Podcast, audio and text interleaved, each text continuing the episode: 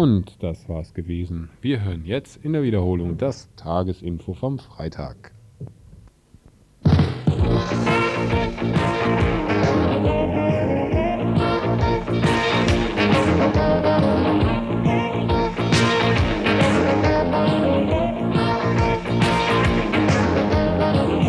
Radio Dreieckland.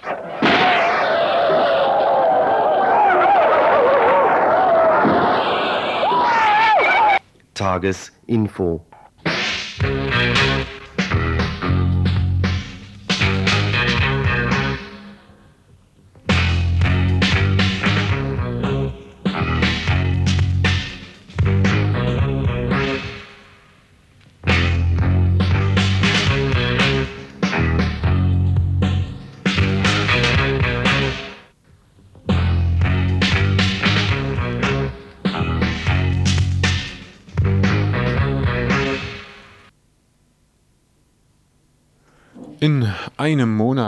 Sind sie gelaufen.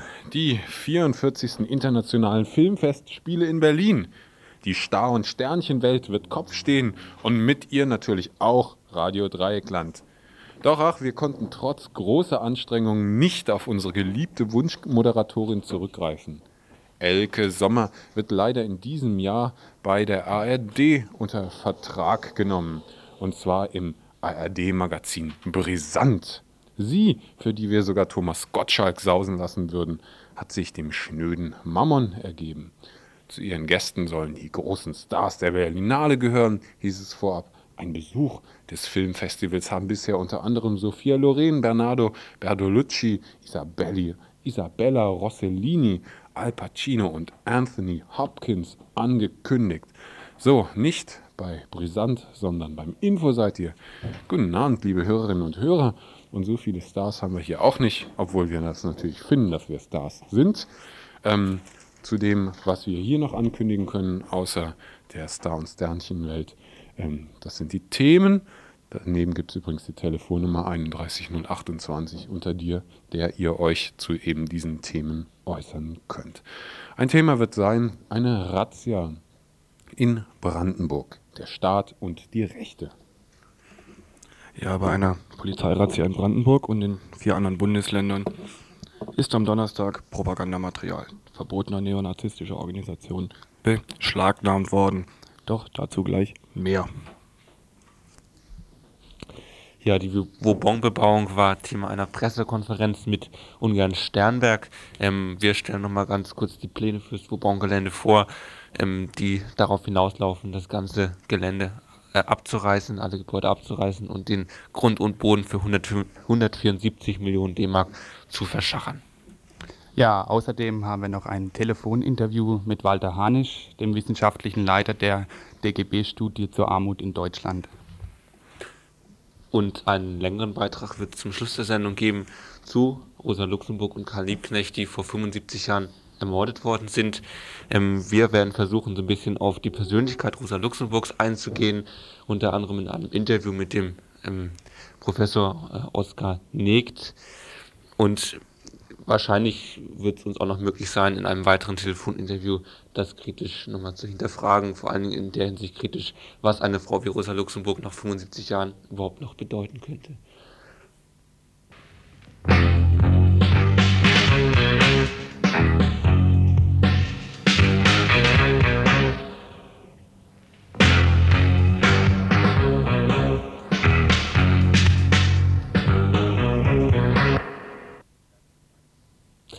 Das Freitagsinfo präsentiert die Peinlichkeit des Monats.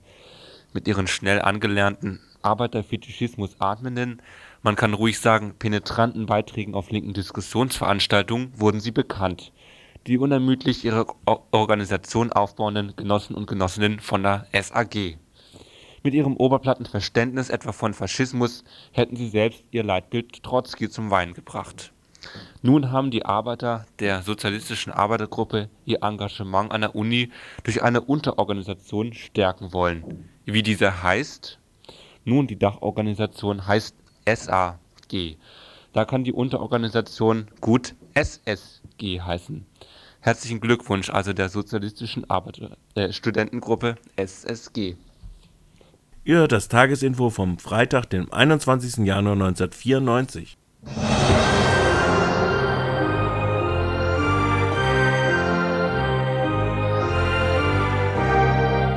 Übrigens, unser neuer Trainer. Directed, imported from RTL 2.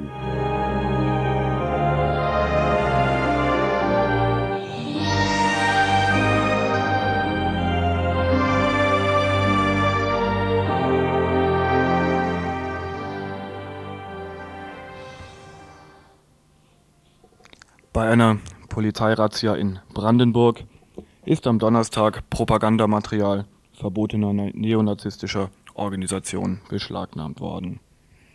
Unter anderem wurden Schriften der Deutschen Alternative und des Förderwerkes Mitteldeutsche Jugend entdeckt, teilte die Sprecherin des Innenministeriums Helga Wanke mit. Insgesamt seien 43 Objekte, darunter Wohnungen und Postfächer, durchsucht worden. Die Aktion war von Innenminister Alwin Ziel veranlasst worden. Dazu ein Gespräch mit eben jener Pressesprecherin des Innenministeriums von Brandenburg, Helga Wanke. Ja, Frau Wanke, Hauptziel der Aktion sollte die Sicherung von Beweismaterial gegen die noch legale direkte Aktion Mitteldeutschland sein. Was ist denn nun konkret an Beweismaterial sichergestellt worden? Diese Durchsuchungen waren gerade, was die Sicherstellung und Beschlagnahme von Beweismaterial betrifft, sehr erfolgreich. Sichergestellt wurden umfangreiche Propagandamaterialien, darunter Propaganda der verbotenen nationalistischen Front, der Freiheitlichen Deutschen Arbeiterpartei, gegen die ja auch ein Antrag auf Verbot beim Bundesverfassungsgericht läuft, und des sogenannten Förderwerks Mitteldeutsche Jugend, das ja auch äh, unter anderem Namen auftritt, weil es sich ja selbst angeblich gelöst hat. Das heißt, es tritt jetzt hauptsächlich unter dem Namen Direkte Aktion Mitteldeutschland auf. Aber es wurden nicht nur Propagandamaterial festgestellt und sichergestellt, sondern auch ähm, Gewehre bzw. Seitengewehre, ähm, topografische Karten, Aufkleber, Handzettel, Gegenstände mit neonazistischen Symbolen, Bücher mit national, äh, neonational, neonazistischer Ideologie, Uniformteile, Stahlhelme. Entdeckt wurden dann auch noch Gewehrhülsen und Munition, Gotcha-Waffen, schusssichere Westen, und schließlich, und wir hoffen, dass uns da auch sehr viel Aufschluss gegeben wird über die Struktur dieser Organisation, ein Computer mit Software, äh, Videokassetten und was nicht unwichtig ist, äh, Adressenmaterial, Mitgliederlisten, Mitgliedsausweise und auch Listen von Personen, die bei Ihnen wohl sozusagen auf dem Index stehen. Mhm. Mitgliedsausweise, Waffen, Computer. Das deutet ja nun alles wieder mal darauf hin, dass die extreme Rechte organisiert ist. Im Gegensatz zu vielen Behauptungen, die gerade aus Politikerkreisen immer wieder verlaut, immer wieder zu vernehmen waren, dass es sich dann um irgendwelche betrunkenen Einzeljugendlichen Einzeltäter handelt. Genau, auch das ist der Punkt, der uns äh, die Sache so gefährlich macht. Und wir sind auch deswegen so hoch erfreut, dass der Bundesinnenminister jetzt endlich äh, die Entscheidung getroffen hat, erstmals sozusagen als Vorstufe für ein mögliches Verbot, was wir sehr wünschen, äh, gegen diese Organisation vorzugehen. Äh, darüber hinaus äh, fühlen wir uns hier in Brandenburg bestätigt eben durch das Beweismaterial, was wir gefunden haben in unserer Forderung nach einem Verbot solcher gefährlichen Organisationen, dessen Vernetzungsgrad oder deren Vernetzungsgrad uns doch schon sehr weit geht. Ja, diese Partei- oder Vereinsverbote scheinen ja seit den ersten Maßnahmen dieser Art gegen die zum Beispiel die Deutsche Alternative oder das Förderwerk Mitteldeutscher Jugend und anderer durch Kanter 92 eine recht beliebte oder auch populäre Maßnahme geworden zu sein. Welche Erfolge darf man sich denn von so einem Verbot überhaupt versprechen oder was versprechen Sie sich davon? Wir haben Erfahrungen, dass es sich durchaus gelohnt hat. Und zwar nach dem Verbot der deutschen Alternative, die ja auch in Brandenburg hier sehr aktiv war, äh, haben wir festgestellt, dass doch eine große Verunsicherung in dieser Organisation zunächst eingetreten ist.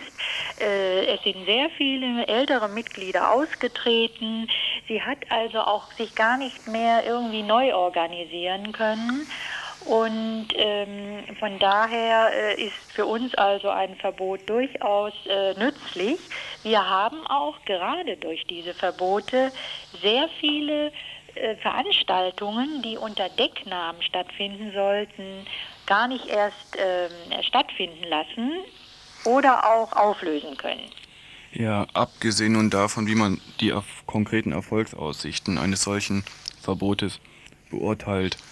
Ich habe hier immer sehr den Eindruck, dass es sich doch um eine Maßnahme handelt, die die Hilflosigkeit vieler Politiker und Politikerinnen verdecken soll hilflos, weil sie, weil eben die Politikerinnen die Geister, die sie sozusagen gerufen haben, nun eben nicht mehr loswerden. Stichwort die sogenannte Asyldebatte, das Boot ist voll, rassistischer Sprachgebrauch auch in etablierten Parteien.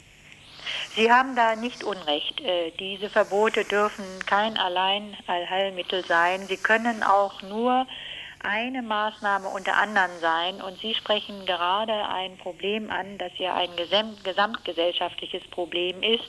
Und in der Tat, ähm, die äh, Politiker sind bisher mit diesem Problem sehr unbeholfen umgegangen.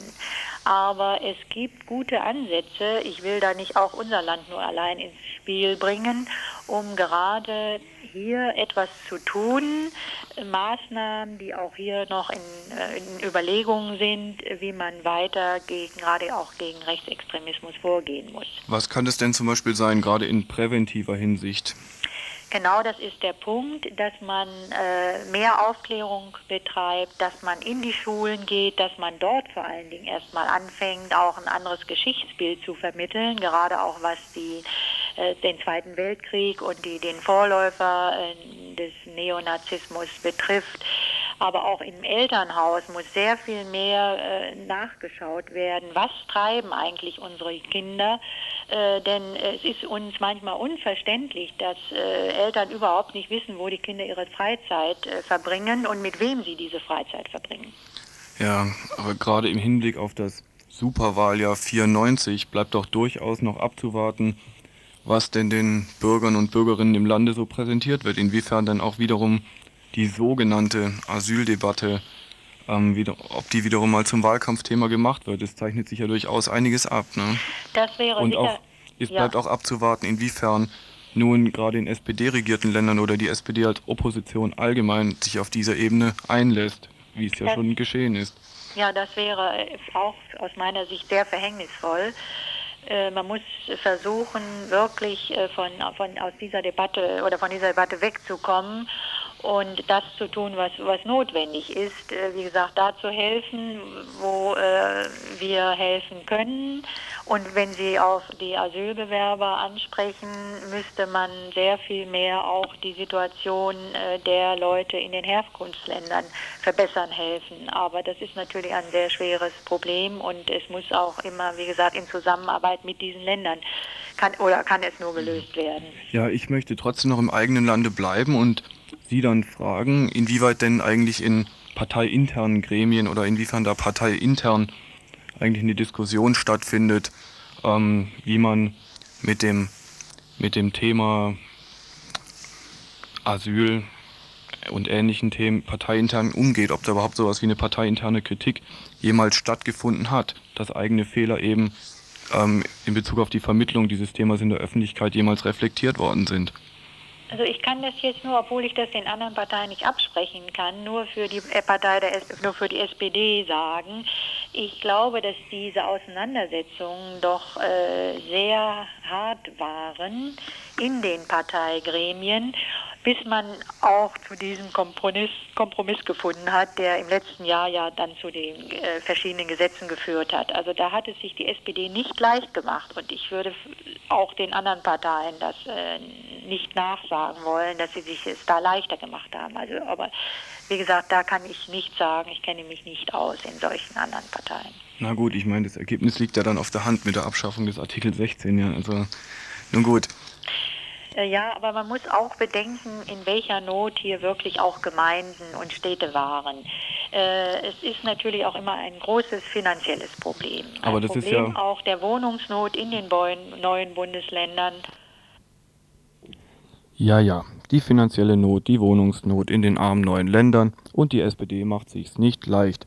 Ich denke, diese Äußerungen, die letzten Äußerungen bedarfen wohl, bedürfen wohl keines weiteren Kommentares meinerseits. Reflektiert man jedoch den Inhalt dieses Interviews, so fallen zwei Punkte auf. Rechtsradikalismus scheint so, wie er der Öffentlichkeit dargestellt und vermittelt wird, einen Bedeutungswandel zu erfahren. So wurde er zunächst von einer populistischen Politiker- und Politikerinnen-Riege quer durch die Volksparteien instrumentalisiert, um Stimmen für das jeweils eigene Lager einzufahren. Dieser Schuss ging nach hinten los. So waren es eben gerade nicht diese Volksparteien, die von dieser Entwicklung profitieren sollten, sondern der Wählerstimmenschwund ging weiter bei gleichzeitigem Erstarken des sogenannten rechten Randes. Insgesamt lässt sich außer diesem in Zahlen festzuhaltenden Ergebnis feststellen, dass ein gesamtgesellschaftlicher politischer Rechtsruck erfolgt ist, der rechtsradikale Positionen wieder salonfähig gemacht hat, die in der alten BRD zumindest für offizielle Politikerkreise ein Tabu darstellten. Stichwort das Heidmannsche Einordnen des deutschen Narzissmus in die Geschichte. Nachdem sich rechtsradikale Positionen nicht für eigene Zwecke einbinden ließen, wird nun allmählich der Öffentlichkeit Stück für Stück das gefährliche Potenzial des Rechtsextremismus vor Augen geführt, wie es eben auch bei den nun erfolgten Durchsuchungen geschehen ist. Das durchgängig verwendete Erklärungsmuster des jugendlichen Einzeltäters wird langsam fallen gelassen. Die aus linken Kreisen immer wieder erfolgte Warnung, dass Rechtsextreme in erheblichem Grade organisiert und vernetzt sind, wird Stück um Stück bestätigt. Diese Entwicklung ist nun aber nicht als ein Erwachen aus einem politischen Dornröschenschlaf zu bewerten. Die Erkenntnisse in dieser Richtung lagen nämlich schon seit Jahren vor. Vielmehr wird den Damen und Herren in Bonn und auch anderswo klar, dass das Schüren ausländerfeindlicher Ressentiments ein Sägen am eigenen Ast bedeutet. Nicht zuletzt auch am wirtschaftlichen Ast, was wohl auch zweiter wesentlicher Beweggrund für den plötzlichen Verbotsaktionismus zu werten ist. Denn schließlich verfolgt auch das Ausland eine Entwicklung, die in den Anschlägen von Hünxe, Mölln, Rostock und Solingen ihre widerwärtigen Höhepunkte erfahren hat. Und so müssen zur Sicherung des Standortes Deutschland Maßnahmen her, die der Welt beweisen sollen, dass ein erneuter Faschismus im wiedervereinten Deutschland keine Chance hat. Ihr hört das Tagesinfo vom Freitag, dem 21. Januar 1994.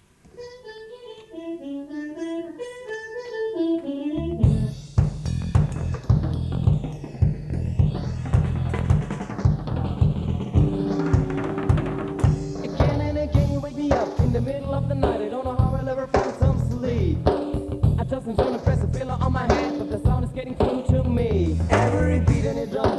in my head, door, but instead I dial your number. And again and again and again I ring it back, but tonight it's even louder than all the nights before. Get rid. Get rid.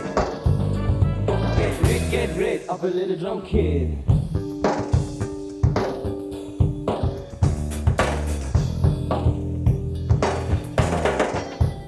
I better try to think big and think try to cool down as I'm But I can't relax my muscles cause I'm blinded by stress. Start to understand the world between the nations. Stop playing. I'm running out of the place. I can't stand it no more. Cause every beat in your drum is like a kick in my face. And all the neighbors are waiting outside of your door. Get rid. Come on, get rid. Get rid, get rid of a little drum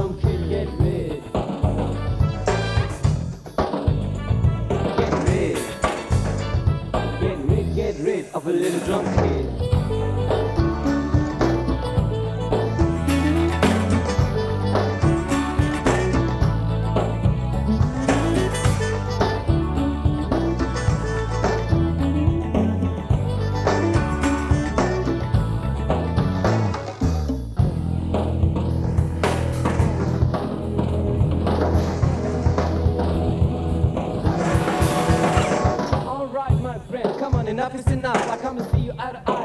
Be tough. But as we enter the place, there's no one home. It's just a tiny little drum set, all alone. But still there's smiles, that's a happy boom. Realize coming out of your sleeping room. As we turn on the light, it's the end of the fight, cause it's the end of the night, and we all sing, get rich.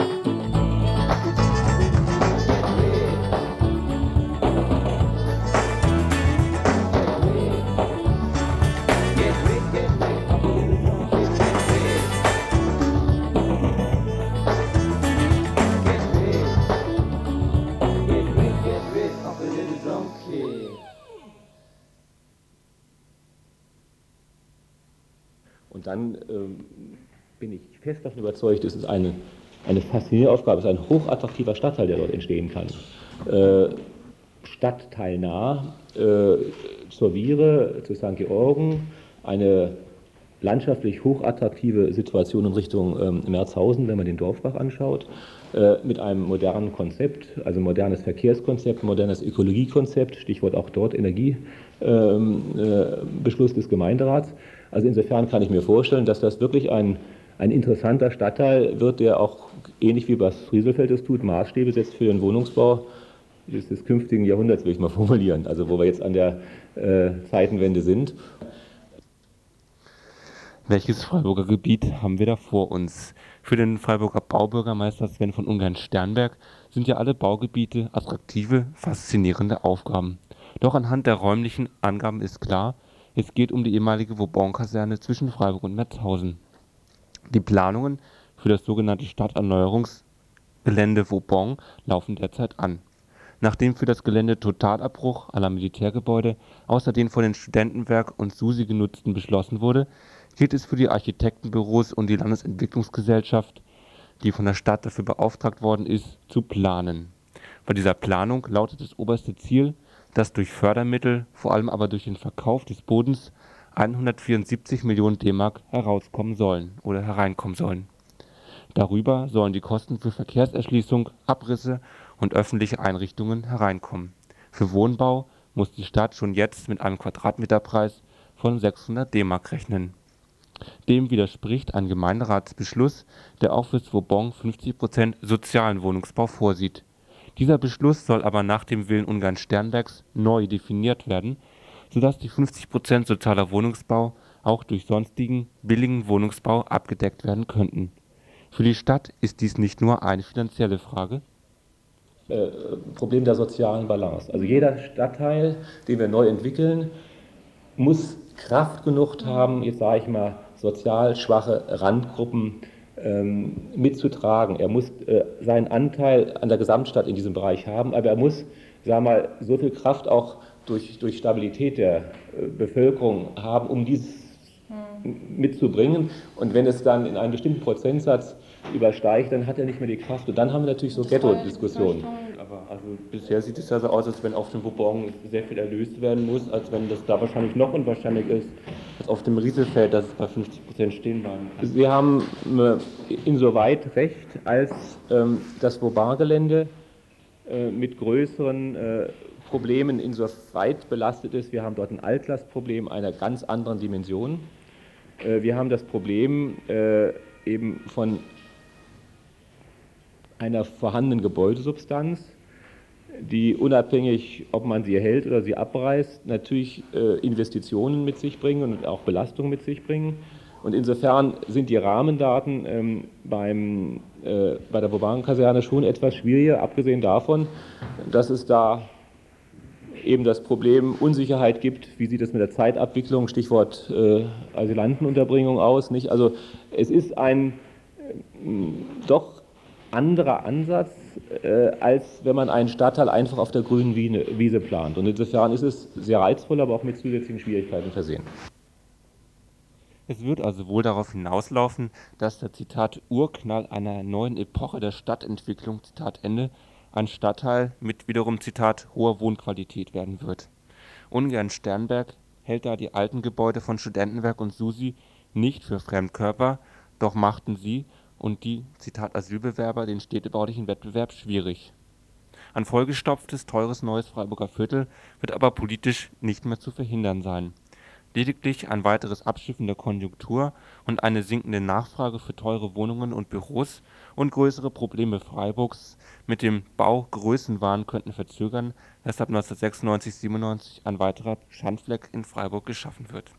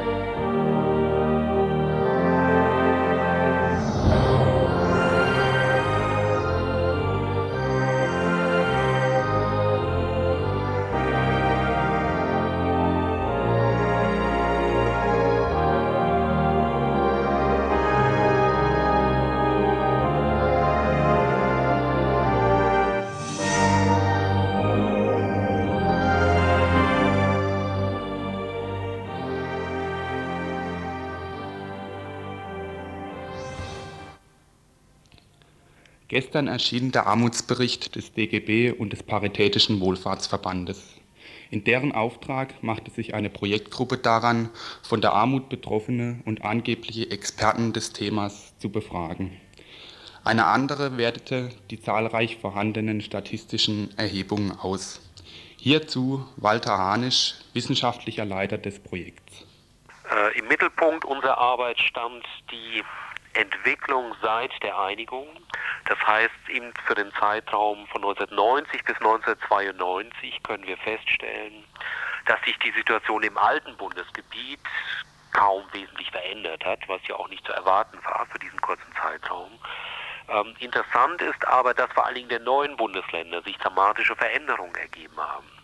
So können wir etwa zum Problembereich Einkommensarmut feststellen, dass dass der Umfang der Einkommensarmut ungefähr doppelt so hoch ist in den neuen Bundesländern äh, wie im alten Bundesgebiet.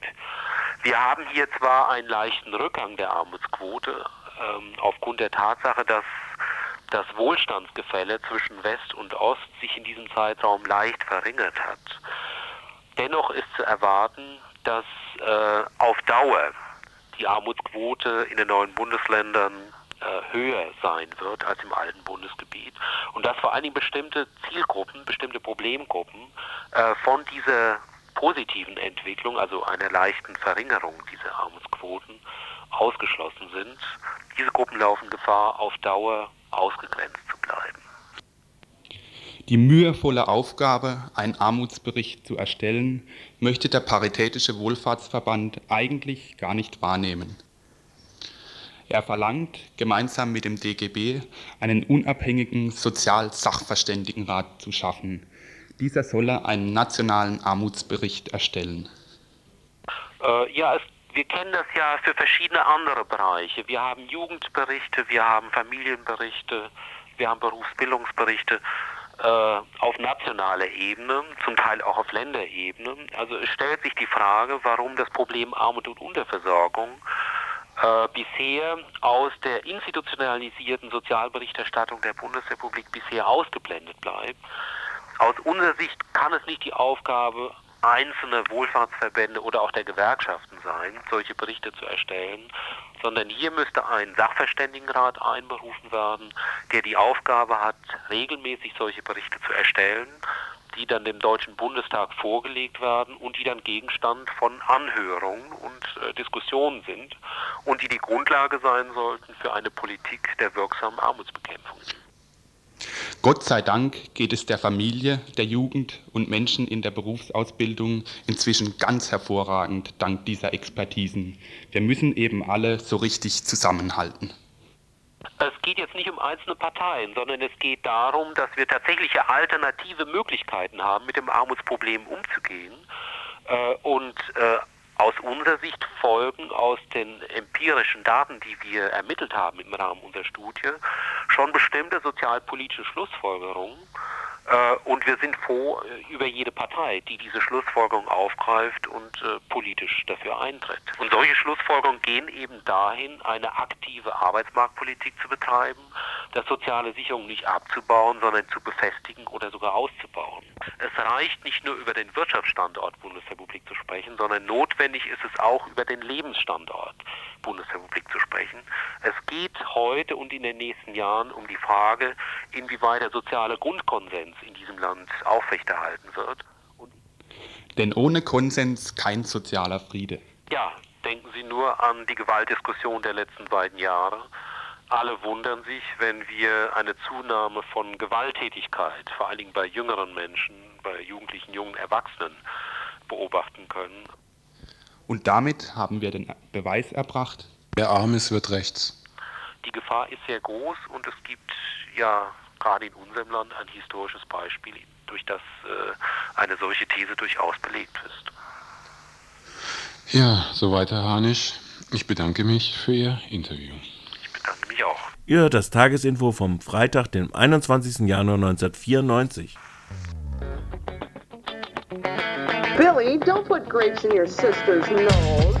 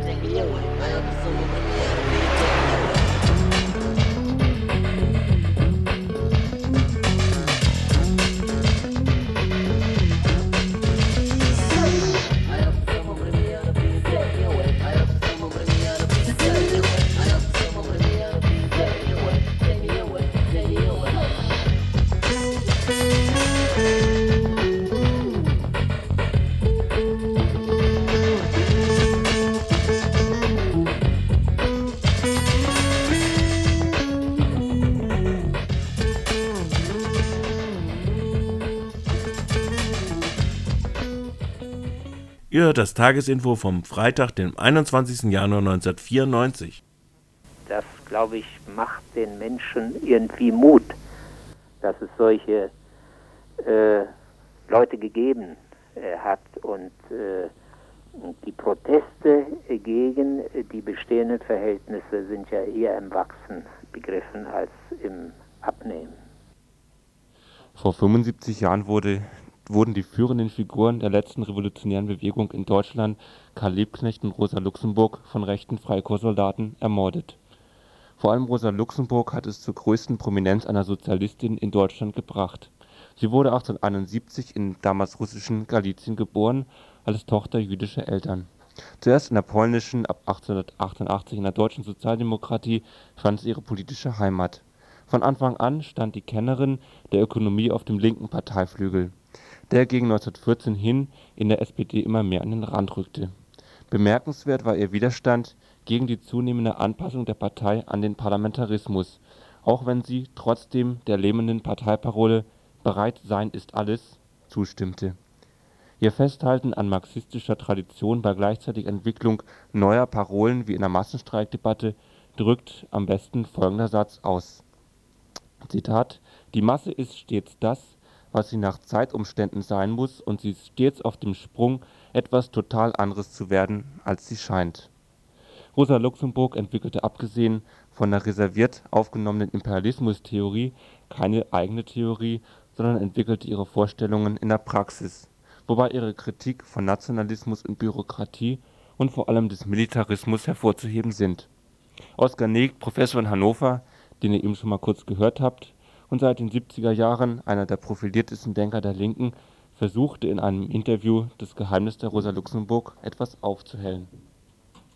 Rosa Luxemburg ist ja eigentlich so eine geschichtliche Figur, auf die sich sehr viele linke Traditionen stützen. Die Frauenbewegung äh, reklamiert Rosa Luxemburg für sich sogar Autonome können mit der Imperialismustheorie von Rosa Luxemburg was anfangen. Die SPD hebt Rosa Luxemburg auf ihren Schild, also Peter Glotz hat sie neulich mal gelobt. Dann gibt es die antimilitaristische Richtung, die an Rosa Luxemburg viel findet. Ähm, selbstverständlich in der DDR gab es eine ähm, Traditionspflege an Rosa Luxemburg erinnert. Ähm, was ist es jetzt, was Sie speziell an Rosa Luxemburg noch interessant finden?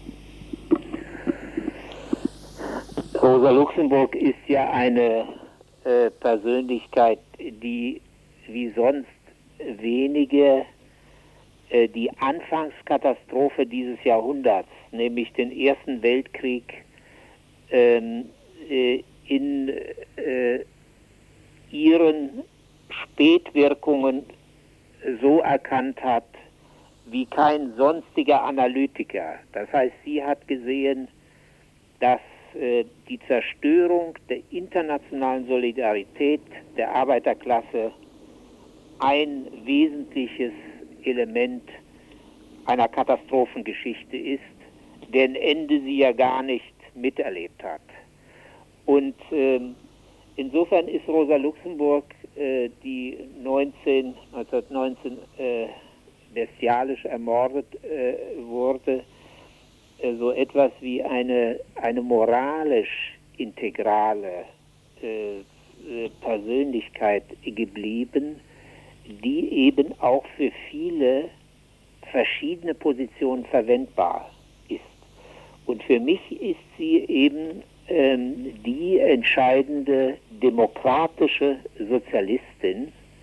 Das heißt, sie äh, ist äh, für mich äh, jemand, der zum ersten Mal eine andere Form der demokratischen äh, Republik formuliert als das Bürgertum. Und äh, ähm, sie ist nicht beteiligt an der Korruption einer solchen direkten Demokratie. Ähm, sie hat das nicht mehr miterlebt, was dann äh, im Leninismus und in der Sozialdemokratie später äh, aus äh, dem äh, Begriff und aus der Sache äh, Demokratie gemacht wurde. Also die Demokratin ist es für mich, die ähm, äh, entscheidende Bedeutung hat. Mhm, Diese Stellung von Rosa Luxemburg, also könnte man noch sagen, resultiert schon daraus, dass sie in gewissem Sinne immer eine Außenseiterin gewesen ist, also vor allen Dingen in der SPD auch Immer, ja. immer mehr an den Rand gedrängt Ja. worden ist, aber auch also speziell als Frau und als Jüdin ja immer schon also sozusagen ähm, von, vom Ursprung her eine randständige Figur gewesen ist. Völlig richtig, ja.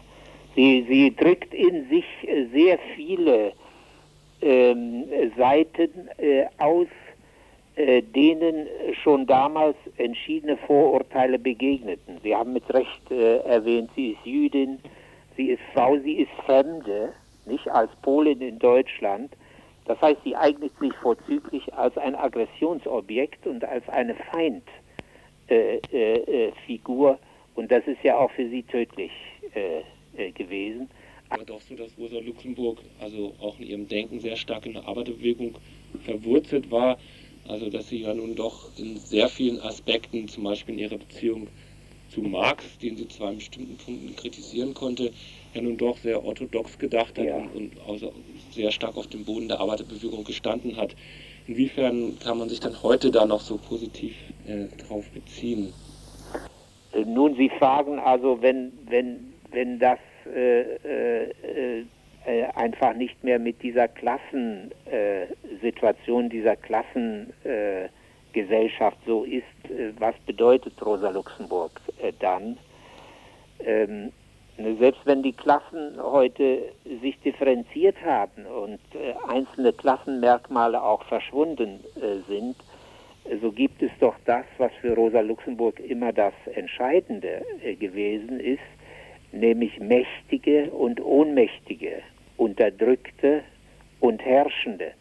Das heißt, für sie war ja Revolution Emanzipation des Einzelnen, Emanzipation der Gesellschaft, Befreiung von Abhängigkeiten und äh, nicht eine Art äh, geschichtsphilosophische Metaphysik, in der äh, diese Dinge eingebunden son sind, sondern gerade, also Freiheit ist immer Freiheit des Andersdenkenden. Und äh, das demokratische Lebenselement waren so äh, wichtig, dass ich glaube, das auch völlig unabhängig ist von sich verändernden Klassenstrukturen, sondern dass ein Begriff der, der, der eigensinnigen Politik, der Politik der Emanzipation, der nach wie vor eine gewisse moralische Attraktivität hat, wie man ja auch sieht, wenn 80.000, 100.000 Menschen äh, unkommandiert äh, äh, dahin marschieren. Das sind ja auch äh, äh, heute unter heutigen Bedingungen große Massen. Nicht? Aber wie ist denn das jetzt zu beurteilen, dass so viele Menschen sich zu diesem Jahrestag in Berlin ähm, zu einer Demonstration oder zu einer, ja, zu einer Kundgebung zumindest zusammengefunden haben? Schwingt da nicht auch ein gehöriges Stück DDR-Nostalgie mit? Ja, äh, ich weiß nicht, äh, Nostalgie. Ich meine, äh, es wird äh, sichtbar, dass für viele Menschen äh, doch äh, dieses Projekt Sozialismus nicht völlig überholt ist und ausgestanden ist. Also Sozialismus mit menschlichem Gesicht, eben so wie Rosa Luxemburg das auch äh, äh, wollte, ist ja an, angesichts der Misere, äh, die der Kapitalismus da jetzt anrichtet, ähm, äh, eine nicht bloß romantische Rückwendung zum Vergangenen, sondern für mich ist auch die Frage des Sozialismus, wie immer man das verändert sehen äh, muss, nicht völlig ausgestanden. Also ich glaube schon, dass es eine, eine symbolische Artikulation von Bedürfnissen und Gegenbedürfnissen äh, ist, aber die spielt ja in, ähm, wie wir wissen, äh, eine zentrale Rolle in, äh, in der Geschichte. Nicht? Also die Rosa-Luxemburg-Demonstration ist ja unter anderem ein erstes Element des Zusammenbruchs der DDR gewesen. Also das, das würde ich nicht gering schätzen. Also in Ihren, Ihrer Frage klingt es so etwas, als ob das nichts äh, oder wenig äh, wäre. Ich glaube, solche symbolischen Treffen, äh, öffentlichen Zusammenkünfte, äh, stummen Verständigungen äh, auch, also Kinder sind da mitgezogen. Es hat so eben mehr äh, den Charakter eines 1. Mai-Ausflugs. Aber so etwas hat auch immer für das kollektive Wiedererkennen individueller Interessen eine ziemliche Bedeutung in der Geschichte gehabt. Soweit ähm, Professor Oskar Negt zum, zu Rosa Luxemburg, zur Aktualität von Rosa Luxemburg. Ähm, wenn er jetzt den Hörer nicht aufgelegt hat, haben wir am Telefon Jürgen Elsässer aus Stuttgart. Jürgen Elsässer ist Konkretautor, Mitglied der Initiative Nie wieder Deutschland. Auch du hast dich mit Rosa Luxemburg beschäftigt. Ähm, vielleicht kannst du mal in Kürze also dein ähm, das zusammenfassen, was du bei Rosa Luxemburg aktuell findest. Im Gegensatz zu meinem Vorredner sehe ich doch die Rosa Luxemburg äh, Gedächtnisdemonstrationen, die äh, Ausflüge mit Kindern, wie Herr Negt sagte, äh, wesentlich skeptischer. Also vermutlich pilgern doch nur zum Grab von Elvis Presley mehr Anhänger als zu dem von Rosa Luxemburg. Und vermutlich beruht äh, diese ewig junge Begeisterung in beiden Fällen eher auf zwar sympathischer, aber dennoch eher auf Nostalgie als auf aktuellem Engagement. Es ist allerdings nicht die Schuld von Rosa Luxemburg, dass sie als verstaubte Antiquität angepriesen wird, sondern es ist eher das Versagen ihrer nostalgischen Verehrer. Die Evergreens von Rosa, der Aufruf zum Klassenkampf oder die Verbindung von Demokratie und Sozialismus oder dieser ewig totgeredete Satz, Freiheit ist immer die Freiheit des Andersdenkenden. Diese Evergreens werden ja jedes Jahr von neuem heruntergenudelt und äh, dabei klingt das eine immer mehr wie eine Art äh, Coverversion äh, der Ernst Hellmann Revival Band und das andere so ein bisschen äh, wie die guten Onkels aus der SPD-Baracke. Ja, nun ist es aber so, dass auch du an Rosa Luxemburg ja ähm, einen positiven Anteil finden kannst. Vielleicht kannst du den nochmal darstellen. Ja, ich würde eben sagen, bei dieser ganzen Nostalgiewelle fallen die wirklich aktuellen Teile, die wirklich brisanten Teile des Luxemburgismus unter den Tisch, insbesondere der Antinationalismus.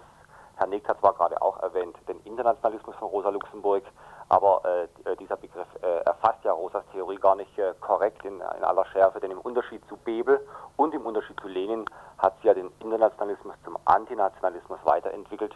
Insbesondere hat sie diese blödsinnige Parole vom Selbstbestimmungsrecht der Völker radikal abgelehnt. Und sie selber kam ja aus, äh, aus einem, in der leninischen Kategorie, aus einem unterdrückten Volk, nämlich dem polnischen. Und sie hat gerade in der Auseinandersetzung um die polnische Frage ihren radikalen Standpunkt entwickelt, weil sie gesagt hat, was soll die Unabhängigkeit von Polen? Das interessiert uns, die Linken, die Internationalisten überhaupt nicht. Wir wollen, dass die polnischen Arbeiter Schulter an Schulter mit den russischen Proleten für den Sturz des Zaren und für die Demokratie kämpfen. Das heißt, sie hat schon die, unter, die nationale Unterdrückung gesehen, aber ihre Antwort darauf war nicht Nation, sondern Demokratie, nicht Staat, sondern Revolution. Und das finde ich einen sehr radikalen und sehr zeitgemäßen Ansatz. Aber romantisierst du denn da auch Rosa Luxemburg nicht ein bisschen mit? Soweit ich mich erinnern kann, hat sie in bestimmten Fällen sich doch für nationale Befreiung ausgesprochen, speziell ähm, im, im Kampf von Völkern gegen das Osmanische Reich damals. Also hat sie doch wohl die nationale Befreiung abhängig gemacht vom Stand der Kapit Kapitalisierung ähm, der Staaten, die ja im Osmanischen Reich noch lange nicht so stark waren, wo dann ihrer Meinung nach ähm, der Kapitalismus noch eine befreiende Wirkung gehabt hätte. Also der Kapitalismus, der dann nach, dem, nach der nationalen Befreiung leichter Einzug hätte halten können. Und auch ein anderer Aspekt, finde ich, spricht dafür, dass Rosa Luxemburg doch sehr stark in negativen Tendenzen der Arbeiterbewegung äh, befangen war, ihre Trennung künstlich und natürlich ihr, ihr Gerede von der Zersetzungsgeschichte hat auch so ein bisschen antisemitischen Beiklang. Naja, man äh, sollte Rosa Luxemburg nicht idealisieren, das stimmt schon. Äh, ihr antinationaler Ansatz äh, weist natürlich gewisse Brüche auf.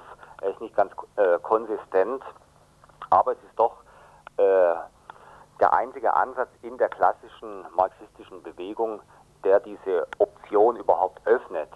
Und äh, ungeachtet von äh, Schwankungen im Einzelfall hat sie sich doch äh, in der theoretischen Auseinandersetzung, wo es um die allgemeinen Prinzipien der nationalen Frage ging, äh, sehr deutlich ausgedrückt. Äh, beispielsweise indem sie eben diese, diese Forderung der nationalen Selbstbestimmung im Grundsatz verworfen hat, äh, weil sie gesagt hat, dadurch wird die politische und die ökonomische Selbstbestimmung der Leute zugedeckt und dumm geredet und weil sie auch diese Kategorie abgelehnt hat von den unterdrückten Völkern, die es zu mobilisieren gelte. Und äh, ich glaube, äh, im Nachhinein betrachtet äh, hat ja da die Parole von, von den unterdrückten Völkern, die sich befreien müssten, eine Parole, die Wilson aufgegriffen hat als amerikanischer Präsident und Lenin hat ja in der Vorbereitung des Zweiten Weltkriegs eine ganz katastrophale Rolle gespielt. Und Rosa Luxemburg hat es sehr hellsichtig vorhergesehen, dass auch solche kleinen Völker, solche unterdrückten Nationen, sobald sie Staat geworden sind, in die imperialistische Dynamik und in die expansionistische Dynamik reingezogen werden. Und so war es dann auch im Vorfeld des Zweiten Weltkriegs, dass diese kleinen Nationchen Osteuropas alle an der Seite Nazi-Deutschlands in den Krieg marschiert sind und äh, den Status quo äh, in, in, in der Zwischenkriegszeit zusammen mit den deutschen und den italienischen Faschisten destabilisiert haben. Ähm, aber nochmal jetzt auf dieses, also was ich als antisemitische Anklänge ähm, bezeichnen würde, also ihre, ihre Trennung in natürlich und künstlich, gerade das wird zum Beispiel auch in der Frauenbewegung jetzt wieder ausgegraben, wurde von Christel Neusüß ausgegraben. Ähm, es ist doch wahrscheinlich eher so, dass Erinnerung an Rosa Luxemburg immer eher so einen affirmativen und kritischen Charakter haben kann. Äh, ich ich, ich habe ja gesagt, also da stimme ich ja zu, äh, äh, dass man sie nicht als konsistente Denkerin in der Frage sehen soll, sondern eher als Pionierin, äh, die sich den Weg durch, die ganz, durch das ganze Gestrüpp der Orthodoxie und des leninischen Pragmatismus hindurch gebahnt hat. Und bei diesem, bei diesem Bahnen eines neuen, eines ungewöhnlichen, eines radikalen Weges, zum Beispiel in der nationalen Frage, hat sie natürlich auch abends daneben gehauen. Aber der springende Punkt ist doch, dass ihre ganze Theorie der nationalen Frage weder in den negativen Seiten, äh, die du jetzt angesprochen hast, noch in den positiven, in den äh, revolutionären Äußerungen, die ich äh, angesprochen habe, weder im einen Fall noch im anderen Fall überhaupt bekannt ist. Das heißt, äh, beispielsweise ihre polnischen Schriften, ähm, die sich wesentlich mit der polnischen Frage äh, auseinandergesetzt haben, die sind in der äh, Reihe Gesammelte Werke im Dietz Verlag noch gar nicht veröffentlicht worden. Die werden erst als Band 6 im nächsten Jahr veröffentlicht werden. Es gab eine Vorabausgabe äh, in einem kleinen westdeutschen Verlag Anfang der 70er Jahre, aber die war schnell vergriffen und wurde nie mehr aufgelegt. Das heißt, es gab hier nie eine Auseinandersetzung damit. Okay, ähm, ich denke, belassen wir es mal dabei. Ich danke dir, dass du noch Auskunft gegeben hast und wir kommen jetzt zu den Veranstaltungshinweisen.